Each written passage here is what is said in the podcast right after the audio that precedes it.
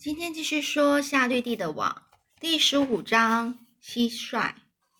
蟋蟀在草丛里唱歌，它们在夏天快结束的时候都会唱歌，一首悲伤单调的歌曲。他们唱着：“夏日已离去，已结束，已离去，已结束，已离去，已结束。夏日步向死亡，步向死亡。”蟋蟀呢，认为呢？告诉大家，夏天呢渐渐离去的消息是他的责任，而且呢，在一年中最美的时候，当夏天转换成秋天的时候，蟋蟀仍旧散播着悲伤和呃睡蜕变的传说。每个人呢都希希都可以听到蟋蟀的歌声。当艾弗瑞和芬儿呢，还有。呃，走在他们两个呢，走在积满尘土的小路上，他们听到了歌声，他们知道学期很快就要开始了。小鹅呢，听到歌声，知道他们即将不再是小鹅了。夏绿蒂听到了，他知道日子自己的日子不多了。塞克曼太太呢，在厨房里工作时，听到蟋蟀的歌声，一股悲伤的气息也感染了他。他叹气的说。唉，又过了一个夏天。正在帮韦伯做调调板箱的罗尔维呢，听到了歌声，他知道是采马采马铃薯的时间到了。蟋蟀重复着：“夏天已离开了，已经结束了，离霜雪的来临还有几个夜晚呢？再见了，夏日，再见了，再见了。”当绵羊听到蟋蟀叫声，他们开始感到不安。在牧场的篱笆上弄破了一个洞，穿越道路到上面的原野去。熊儿发现了那个洞，就带领了他的家人越过，到果园去吃那些躺在地上的苹果。一棵在沼泽池里的枫树听到了蟋蟀的歌声，变成焦虑的鲜黄红色。韦伯现在呢是农场里大家注意的焦点。好的饮食和正常作息使韦伯成为每个人都引以为傲的猪。有一天呢，超过一百人站在他的院子里赞美他。夏绿蒂的网上呢写着“绚丽的”。当韦伯呢站在金黄色的阳阳光下，看起来真的很绚丽。自从呢交了蜘蛛这个朋友后，他总是尽力使自己名副其实。名副其实的意思就是说。就像那个文字上写的，就是绚丽的，或者是顶好的的，就就像他那那个字上面所说的那样，他就是那只猪，就是那个感觉，他表演出来给大家看，就是那种样子。所以呢，当夏绿蒂在网子上写非凡猪时，韦伯就会尽量像只不凡不平凡的猪。当夏绿蒂说顶好的。韦伯就试着让自己看起来是顶好的。现在网网上呢写着绚丽的，他做的每一件事都尽可能让他自己容光焕发。要看起来很绚丽，实在是件不简单的事诶。当韦伯相当投入，他轻轻的转眼眨了眨眼睛，他的长睫毛就像一把美丽的扇子，动人极了。然后他就会深呼吸。当他的观众呢开始觉得无聊的时候，他就会弹到空中，做一个尾转加后空翻。这个时候，人群就会呐喊加油。对对，蜘蛛来说呢，挺厉害的吧？塞克曼先生会问，心中非常高兴，真是只绚丽的猪啊！也有些韦伯的朋友担心这些注意和喝彩会把他冲昏了头，使他变得傲慢自大，但这从来没有发生过。韦伯非常谦虚，名气并没有使他变直。变直的意思就是说，不会因为呃他变得很有名之后就变得很骄傲。他仍在担心呢他的未来，他很难相信，就就仅凭着一只蜘蛛就能够救他的命。有时候夜里他会做噩梦，他会梦到那些人拿着刀枪要来抓他，但那只是梦。白天的时候，韦伯通常都很高兴，很有自信。没有猪有过真，有过更真诚的朋友，而且他领悟到友谊是满足的来源之一。甚至连蟋蟀的歌声都没有使韦伯感到很悲伤。他知道要去市集的日子快到了，而他也非常期待这趟旅程。如果他能在市集那儿出人头地，或者拿到很多奖金，他很确定塞克曼先生肯定会放他一马，留他一条生路。夏绿蒂有他自己的烦恼，但是他守口如瓶。守口如瓶的意思就是他都没有讲出来，一放在心里面。那有一天早上呢，韦伯就问问夏绿蒂有关于市集的事。韦伯就问说：“夏绿蒂，你会跟我一起去吗？对吧？”夏绿蒂回答说：“哦，其实我不知道，去市集的时间对我来说很糟糕。那时我很不方便离开家，连一到两天都不行。”韦伯就问说：“为什么呢？”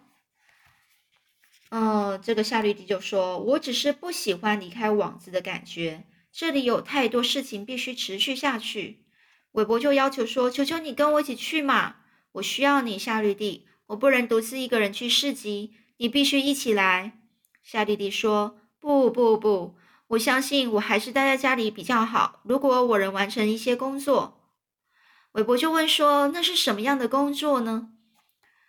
呃，夏丽蒂就说：“就是下蛋呢。这段时间我必须做卵囊，里面会装满了卵。”韦伯很惊讶说：“我不知道你会下蛋呢。”蜘蛛就说：“哎呀，当然啦，我是多才多艺的。”韦伯就问。什么是多才多艺啊？是满满都是蛋的意思吗？夏绿蒂说：“当然不是啊，多才多艺是我可以轻松的从这件事，呃，换到另外一件事情。这代表我的活动不限于只是织网、做陷阱，还有特技表演之类的。”韦伯就又说啦：“那为什么你不和我一起去市集呢？在那儿下蛋呢，也可以吧？这一定很好玩啊！”夏绿蒂，他就拉了他的网子，心情有点不稳定，看着他的摇晃着。他说：“哎，我怕不行啊！你对产卵真是一无所知，韦伯。我不能安排我的生理状况去适应市集的环境和行程。等我准备好要产卵，我就必须产卵了。无论如何，我希望你别为为我担心，你这样会减轻体重的。我们说好了，如果能的话。”我会陪你去市集，韦伯就说：“好，那太好了，我就知道在我需要你的时候，你不会遗弃我。”整天呢，韦伯就待在屋里，安乐的躺在稻草里过日子。夏绿蒂在休息的同时，他吃了一吃蚱蜢。他知道他帮了不了帮不了韦伯多久了，再过几天他就要抛开一切事情，然后造他，然后呢？嗯，制造出它美丽的软囊，里面会装满了卵。下一章第十六章前往市集。要去市集的前一个晚上，大家都很早就睡了。芬儿和艾艾弗瑞八点就去睡了。艾弗瑞梦到他坐的云霄飞车卡住了，他被吊在最高处。芬儿梦到他荡秋千时头晕呕吐。罗尔维八点半上床睡觉，梦里他在。一个摊位上玩丢棒球游戏，他赢得了一条呃纳维鸠牌的毛毯。那塞克曼夫妻呢，在九点的时候去睡觉。塞克曼太太梦到一个大冰箱。塞克曼先生的梦里都是韦伯，他梦到韦伯长到一百一十一百一十六英尺长，九十二英尺高，赢得市集所有的奖。身上呢都是蓝缎带，连尾巴上也系着一条蓝缎带。谷仓地窖里呢，动物们也都很早就睡了，除了夏绿蒂。明天就是赶集的日子了，每只动物都计划着要早一点起来，目送韦伯前往他伟大的探险旅程。当早上来临的时候，大家在晨光中起床。今天很热。在艾瑞博家里，芬儿拖了一桶热水到他的房间，洗了一个海绵浴，然后他穿上他最美的衣服，因为他知道在市集那会碰到很多男孩子。艾布博艾瑞博太太呢，他就使劲的去搓洗艾瑞佛艾佛瑞的脖子，然后冲湿他的头发，给他梳了一个中分头。他用力往下梳，直到他们贴在头上。大概还有六根头发站立着。艾伯瑞穿上干净的内衣、干净的牛仔裤和干净的衬衫。艾瑞伯先生打扮后就去吃早餐，然后走出走出去门口去擦亮他的卡车。他答应要带大家去赶集，包括韦伯。一大早呢，罗尔维把干净的稻草放进放进了条板箱，并把箱子放进猪圈里。条板箱是绿色的，上面的金字写道：“赛克曼的掌上明珠。”为了搭配这个场合呢，夏绿蒂把他的网弄得更精致。韦伯慢慢的吃着早餐，他不希望有食物溅到他的耳朵上。他试着让自己看起来很绚丽。在厨房里，赛克曼太太突然宣布了一件事。她对她丈夫说道：“哈姆尔，我要给那只猪洗个牛奶澡。”塞克曼先生说：“洗个什么牛奶澡？我祖母呢，就是用这个方法清洗肮脏猪的，我记得很清楚。”塞克曼先生自豪地说：“韦伯一点也不肮脏啊，他的耳朵后面脏脏的。”塞克曼太太就说：“每次罗尔维倒下食物时，都会溅到他的耳朵上，干了以后就像成壳一样。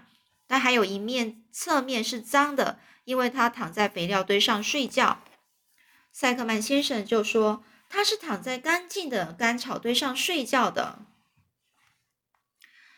这个塞克曼太太继续说：“好吧，反正他很脏，需要洗个澡。”塞克曼先生有气无力的坐下来吃他的甜甜圈。他的太太呢，就走进木棚。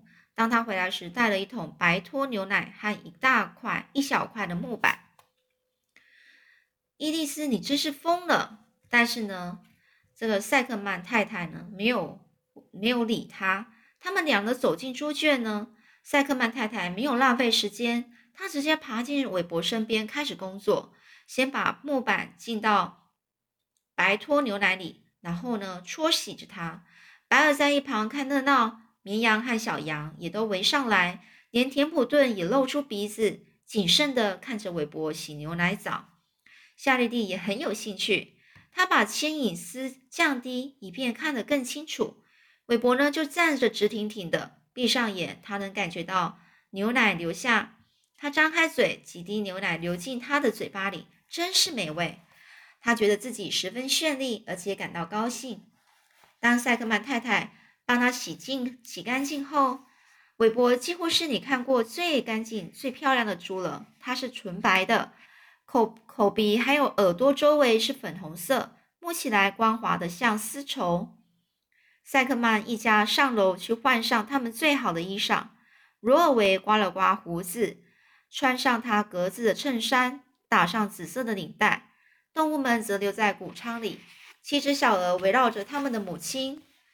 一只小鹅就说：“拜托，拜托，拜托，带我们去赶集嘛！”他们就喧闹着：“拜托，拜托，拜托，拜托！”白鹅打打断他们说：“孩子们，我们要安安静静的留在家里。”只有韦伯伯伯才能够去赶集。就在这时候，夏绿蒂插嘴说：“我也应该去的。我打算和韦伯一起去，他需要我。我无法知道会不会有什么意外，需要有一个识字的伙伴陪他去。我想田普顿也该一起来。我需要有人帮忙跑腿和打杂。”老鼠呢，就说着：“我要待在这里，我对赶集一点兴趣都没有。”老绵羊就说。那是因为你从来没去过啊！那里是老鼠的天堂，每个人都会掉点食物在地上。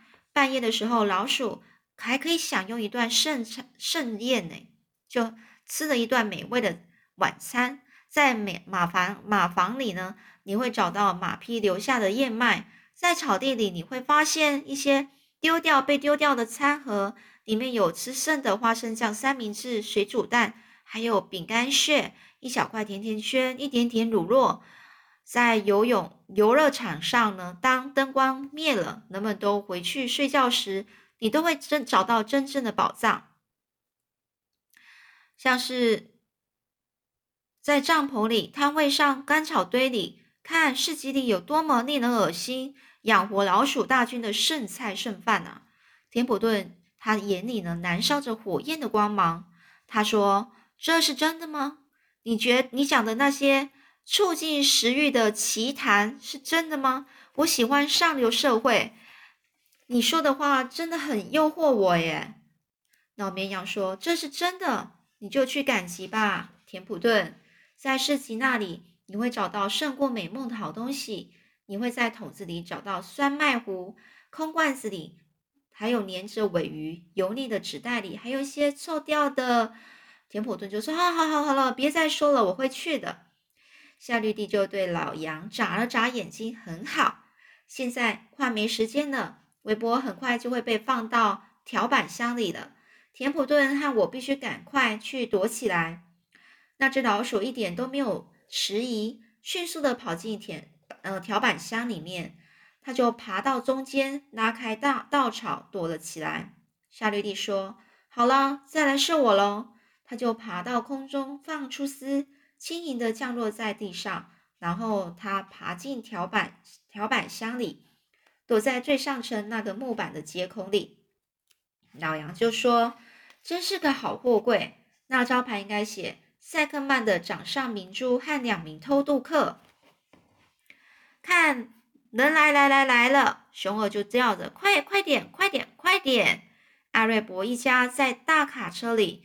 他渐渐地在谷仓旁的院子里慢下来。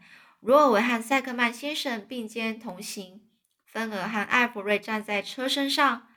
老杨就对韦伯低声说：“听我说，当他们打打开条板箱，要你要把你推进去的时候，你要挣扎一下，别完全不挣扎就走进去。